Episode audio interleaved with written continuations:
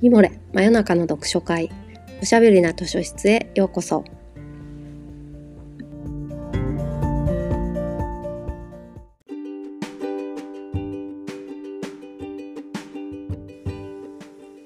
こんばんは。講談社ウェブマガジンミモレ編集部のバタヤンこと川端です。おしゃべりな図書室では水曜日の夜にほっとできて明日が楽しみになるをテーマに皆様からのお便りをもとにおすすめの本や漫画、紙フレーズをご紹介します。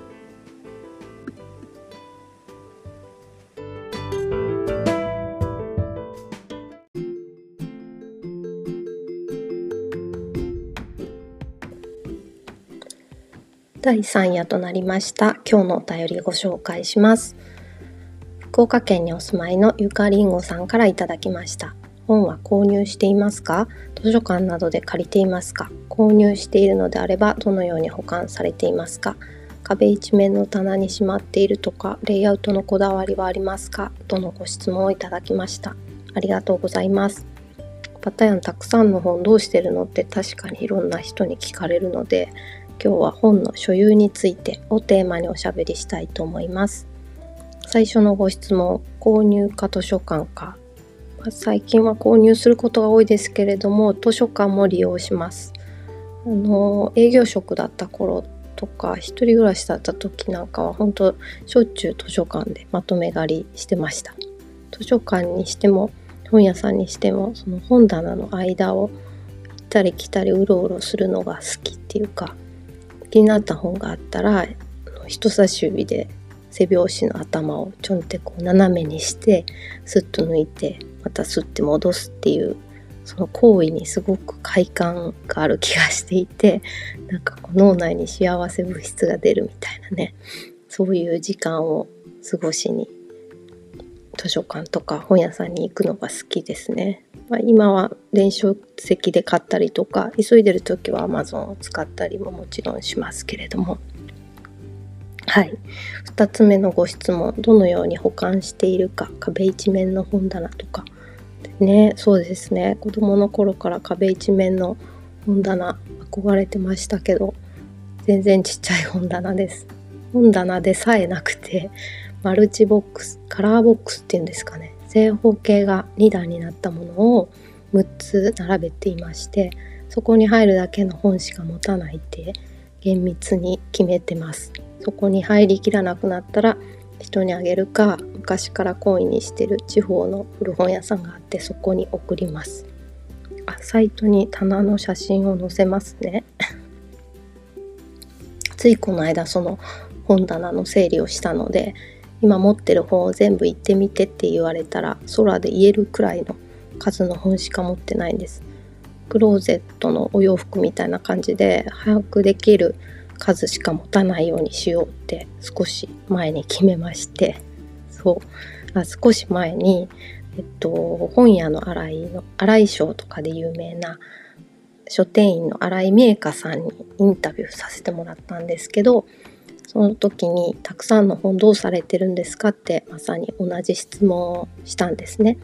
そしたら新井さんが私本の所蔵コレクションに興味があまりなくってまた読みたい時が来たらまた買えばいいと思っているっておっしゃっていて本当にそうだなと思ったんですよ。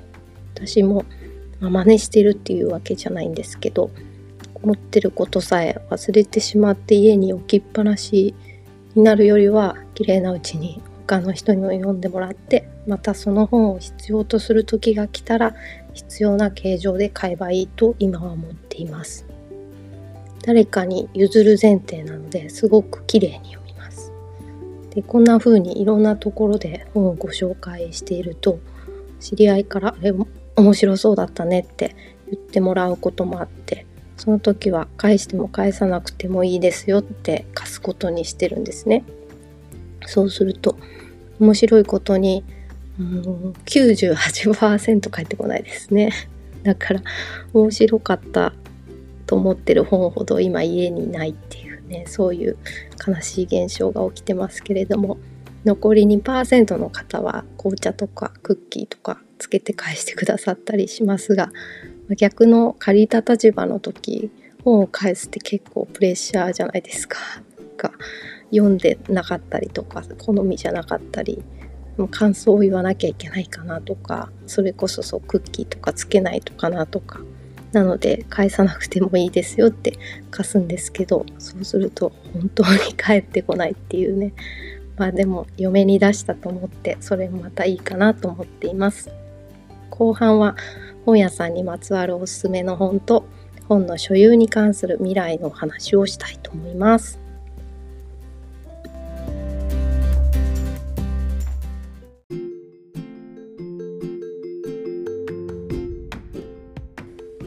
図書館も古本屋さんもとてもお世話になっていてこうやって人にあげたりもしているんですけど、まあ、ちょっと歯切れが悪くなってしまうのはたくさんそうやって人に読まれても著者の方や作り手の方に金銭的に還元されにくいっていう問題が残ってまして、まあ、その辺りを今後テクノロジーが解決してくれるんじゃないかなと願っています。一つ例を挙げますね。ブロックチェーンってあるじゃないですかビットコインとか仮想通貨って少し前に話題になりましたけれどもあの仕組みってあ私もそんなに詳しく話せるわけじゃないんですけど誰かから誰かの手に渡ったっていう記録が永遠に残って解散できないっていう仕組みですよね。今例えば私のお財布に入ってる千円札は誰から誰を経由して私のお財布にいるのかは分かりませんけれどもビットコインはそれがわかるっていうすごいですよね。そのブロックチェーンの仕組みを使って漫画やイラストとか電子書籍なんかが二次流通しても著者にお金が還元されるあるいは広めた間の人にもお金が入るみたいな仕組みをね世界的にも、まあ、日本でも開発している会社が増えてきています。それがもっとメジャーになって紙の本にも使えるようになったりするとさらに本を売ったり買ったりする自由度が上がるし著者を支援するみたいなことがしやすくなる気がしますね。なんてことを考えていたらつい少し前にルイ・ヴィトンがバッグにブロックチェーンのチップをつけてそこには原材料とか正常工場がどことかが記録されていてもちろん本物であるっていう証明であることと二次流通つまりか転売とかされても追っかけられるっていう仕組みを発表していました。ちょっと怖くもありますけどもイトンとかディオールのバッグに、まあ、一部適用するって書いてあったので LVMH グループのルイ・ヴィトングループの傘下の他のブランドにも今後広がっていくんじゃないかなと思います。まあねヴィトンのバッグと文庫本だと値段が全然違うからそういうことが安価にできるようになっていくともうちょっと広がるのかもしれないですしそうやって二次流通しても、まあ、アーティストに還元されるっていう風になっていくともっと気軽に自分の好きな本を自分のお店に並べるとかネットで売るとか電子書籍で貸すとかそういうことがどんどんしやすくなるのはいいなと思っています。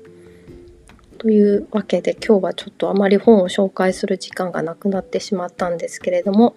今日の勝手に貸し出しカードは本屋の未来を描いた内沼慎太郎さんのこれからの本屋読本という本にしました。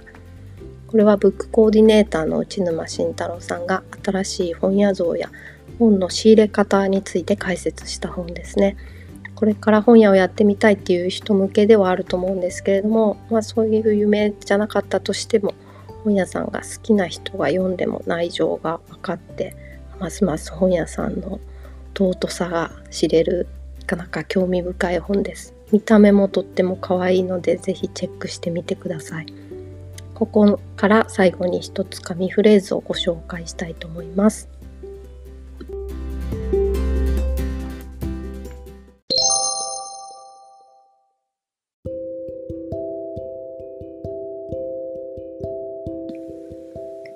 江戸時代の日本において仕事にはお金を稼ぐ稼ぎと社会のために勤める勤めの2つがありそれぞれだけでは半人前両方できてこそ一人前と言われたという。現代においては仕事といえば稼ぎだけを考える人も多いだろうが自分を生かしてくれている社会この世界に対する務めを果たすことは生きる喜びになる。これは「勤めと遊び」という章に書かれている文章なんですが稼ぎとしての本業の傍ら勤めあるいは遊びとして本屋を副業にすることを進めている章なんですね。でもこの本屋さんという職業に限らずそういう視点で改めて今自分のやってることだったりやりたいことを振り返ってみるっていうのは大切なことだなと思いました今こういう状況に世界的になっていて稼ぎの部分がもう切実に切迫しているっていう状況もある一方で私たちのような職業はこういう時の必然性を見失うというか緊急を要するものではないので不要不急と言われてしまえば、うん、それまでみたいな気持ちになってしまうんですけれども、まあ、こういう時だからこそ気分転換を提供することもまた務めなのかなと思いました。はい、かりんごさん今日は良いテーマをありがとうございました。